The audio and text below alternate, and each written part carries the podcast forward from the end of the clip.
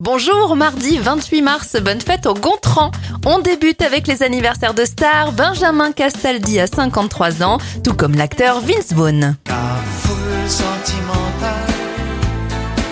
Les événements, Nathaniel Briggs dépose le brevet de la machine à laver en 1797.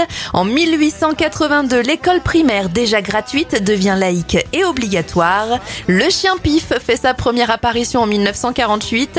Et en 2002, l'acteur Will Smith gifle en direct à la télévision lors de la soirée des Oscars l'humoriste Chris Rock après que celui-ci ait fait une blague sur la calvitie de Jada Pinkett Smith. On termine avec un dernier anniversaire, celui de Lady Gaga, et elle a 37 ans aujourd'hui.